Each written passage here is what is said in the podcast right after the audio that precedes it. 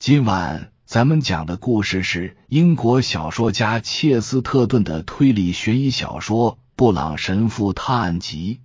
话接上回说道，但是在这一点上，这位女士搞错了。她有时是会搞错的，因为这个阿加罗克并不是明尼阿波利斯流星报的阿加罗克。那一刻，他仅仅是阿加罗克。他胸中激荡着一股强烈而真挚的道德冲动，超越了一名记者具备的蛮勇之气。他满怀一种怜香惜玉的侠胆柔肠和民族情感，又夹杂着某种特定的、同样基于民族情感的道德意识。这使他鼓足了大闹一场的勇气，决心对他大家羞辱一番。他记起了原初的西帕蒂亚，那位美丽的新柏拉图主义者，以及自己小时候。怎样被金斯利的浪漫故事所震撼？书中那个年轻的修士斥骂他行为不端，崇拜邪神。他一脸冷酷，直视着他说：“请恕我冒昧，女士，我想跟你私下谈谈。”哦，他边说边以流光溢彩的双眸扫视过这个接待厅。不知你觉得此地够不够私密呢？罗克也扫视了一圈，看样子除了那些橘子树，唯一还算显示出生命迹象的，就是那个酷似大黑蘑菇的东西。他认得那是当地或者不知从哪里冒出来的神父戴的帽子。要不是他正默然的抽着一支本地黑雪茄。完全可以将其归为植物。他端详了一会儿那张沉重、呆板的面孔，注意到他粗俗的农民特征。在拉丁国家，尤其是拉丁美洲国家，神父通常都是来自那个阶层。于是他边笑边压低声音说：“我想那个墨西哥神父肯定听不懂我们的语言。”他说。这些懒人，除了他们自己的语言，难得会学任何外语的。哦，我不能保证他是墨西哥人，他什么人种都有可能，印第安混血儿或者黑人混血儿，我想。但是我敢保证他不是美国人。我们的教堂可产不出那样的低劣品种。实际上，那个低劣品种。将黑雪茄从嘴边移开，回应道：“我是英国人，我叫布朗。不过，如果你们想要私密的话，请允许我走开。如果你是英国人，罗克明显缓和了语气，你应该像一些正常的北欧人那样，本能的反对这些胡言乱语。不过呢，我现在只想说。”我能证明有一个非常危险的家伙在附近游荡，一个身穿斗篷的高个子，长得就像画像里的那些疯狂诗人。哦，那也说明不了什么。神父温和的说：“此地很多人都穿斗篷，因为太阳一落，马上就寒气逼人。”罗克抛过去一个愤愤的、狐疑的眼神。好像怀疑他在罔顾左右而言他，为的是维护对他来说那顶蘑菇帽和空谈所代表的一切。不光是斗篷，他吼道，尽管跟他穿斗篷的方式有一定关系。那家伙整个看上去就很夸张，包括他那可恶的极不自然的帅气。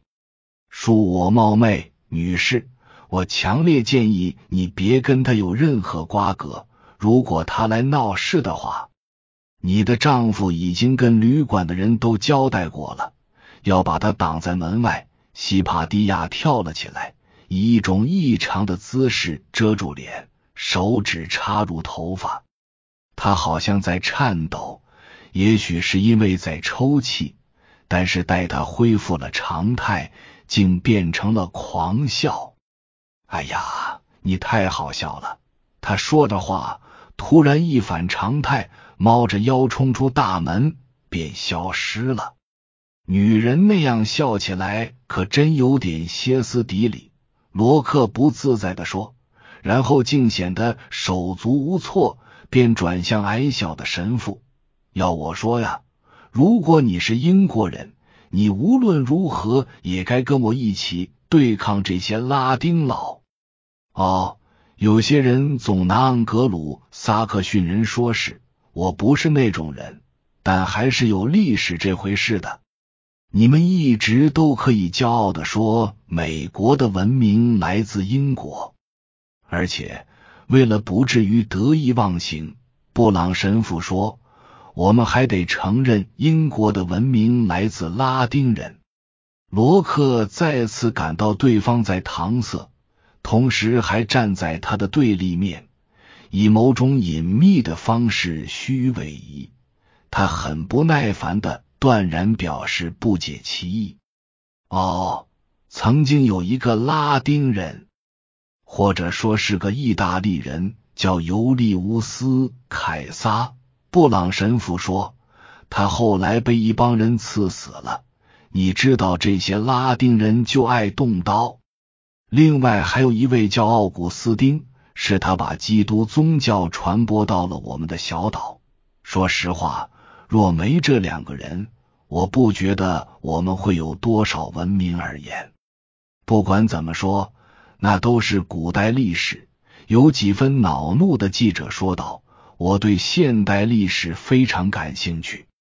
我所看到的是，这些无赖把异教带到了我们的国家，把原来的基督宗教都给毁了，另外还毁了所有的常识。”所有既定的习惯，所有根深蒂固的社会秩序，所有我们的农民先祖在这个世界上赖以生存的方式，都被满天飞的电影明星的绯闻丑闻给搅成一锅热粥了。这些明星差不多每个月就离一次婚，让每个傻女孩都认为结婚只不过是离婚的一种手段。你说的很对。布朗神父说：“当然，我很认同你的这个观点，但是你也不能以偏概全。或许这些南方人更容易犯那种错误，但你要记住，北方人也有其他方面的缺陷啊。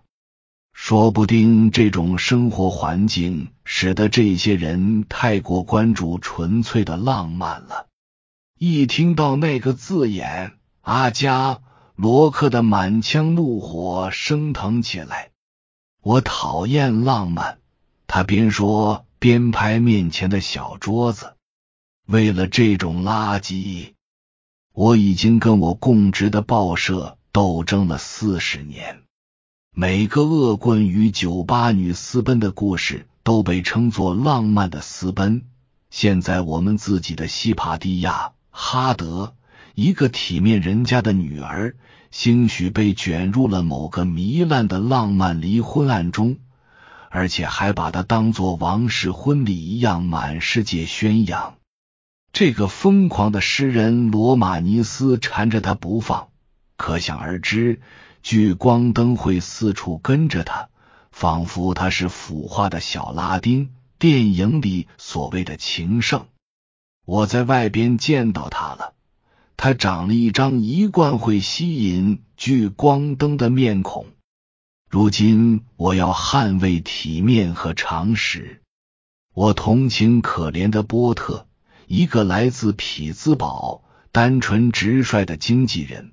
他认为自己有权捍卫自己的家庭，并且也为此不惜一战。我听到他在接待处大吼大叫。让他们把那个无赖拒之门外，干得很好。这里的人好像都偷偷摸摸、鬼鬼祟祟的，但是我想他已经教会他们要敬畏神了。实际上，布朗神父说：“你对旅馆经理和工作人员的说法，我很认同。但是你不能以此评判所有的墨西哥人。而且，我想你提到的那位绅士不仅大吼大叫，还到处撒美元，足以把旅馆的全体人员都收买了。我看见他们锁上房门，叽叽喳喳的，很兴奋。顺便说一句。你那个单纯直率的朋友好像很有钱啊！我肯定他的生意很兴隆。罗克说：“他可算是很正直的那类生意人。”你说这个是什么意思？我是觉得那或许能给你提供另一个思路。”布朗神父说，然后极其谦恭的起身离开了。当晚用餐时，罗克细细观察了波特夫妇，他有了一些新的观感，不过其中没有一条足以减弱他的强烈感受，即某种不当之举很可能会在波特家里掀起轩然大波，而波特本人则让人觉得还需加深了解。罗克起初以为他既无趣又含蓄。现在却发现自己心目中的悲剧英雄或受害者竟还有更深的韵味，这让他感到很高兴。实际上，波特那张脸既显得深沉又超凡脱俗，只是上面写满了焦虑，偶尔还非常暴躁。罗克感觉他像是大病初愈，头发花白稀疏，而且很长。似乎最近疏于打理，而那不同寻常的络腮胡子也给旁观者同样的感觉。当然，有一两次他跟妻子讲话时，语气非常严厉和刻薄，因为吃的药或是消化方面的琐事大发牢骚。但是他真正担忧的，无疑是来自外部的危险。他妻子回应他时。就像温顺的格利塞尔达那样优雅至极，只是带着某种倨傲的神态。然而，他那双眼睛却时不时瞟着门窗，仿佛担心有人闯入似的，只是有点半心半意。因为曾经目睹他突如其来的反常举动，罗克有足够的理由担心，他的顾虑也不过是半心半意罢了。夜半时分，那桩非常事件终于发生了。罗克本以为自己是最晚上床的，但出乎意料的是，他发现布朗神父依旧蜷缩在大厅的橘子树下，平静的看书。给他道晚安，他也只是简单的回了一句。这个记者刚踏上最下面一级台阶。就听得大门的铰链咣当作响，外边什么东西把门砸得叮铃当啷的，还有一个比砸门声更大的声音在大声呼喊，嚷着要进来。不知怎的，记者能确定那用来砸门的是类似铁头登山杖的尖头手杖。他回头去看昏暗的底层。发现服务员们正在四处查看门是否锁好，而不是去开门。接着，他缓步上楼，进了自己的房间，坐下来，怒气冲冲的写他的报道。他描述了旅馆如何被围攻，周遭邪恶的氛围，这地方蹩脚的奢华，神父的闪烁其词。最要命的是，门外可怕的叫喊声，好像有匹狼前行在这房子周围。接着，他正要往下写，忽听到另一种声音，于是猛地坐直身体。那是一阵长长的口哨声。他本来就很烦，听到这种声音更是厌恶至极。因为那既像是阴谋者的信号，又像是爱情鸟的呼唤。接着是一片死寂，他端坐在那里，然后突然站起，因为他又听到了另外一种噪音。那是一声轻微的嗖嗖声，接着便是猛烈的敲击声或者咔嗒声，他几乎可以肯定有人在往窗户上扔东西。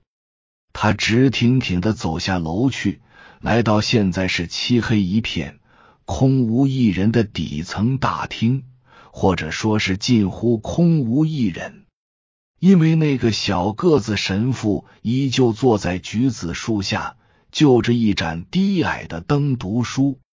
你好像睡得很晚啊，他厉声说，声性自由散漫。布朗神父说着，抬起头，露出一个灿烂的微笑。趁着这个狂乱之夜，读一读高利贷经济学。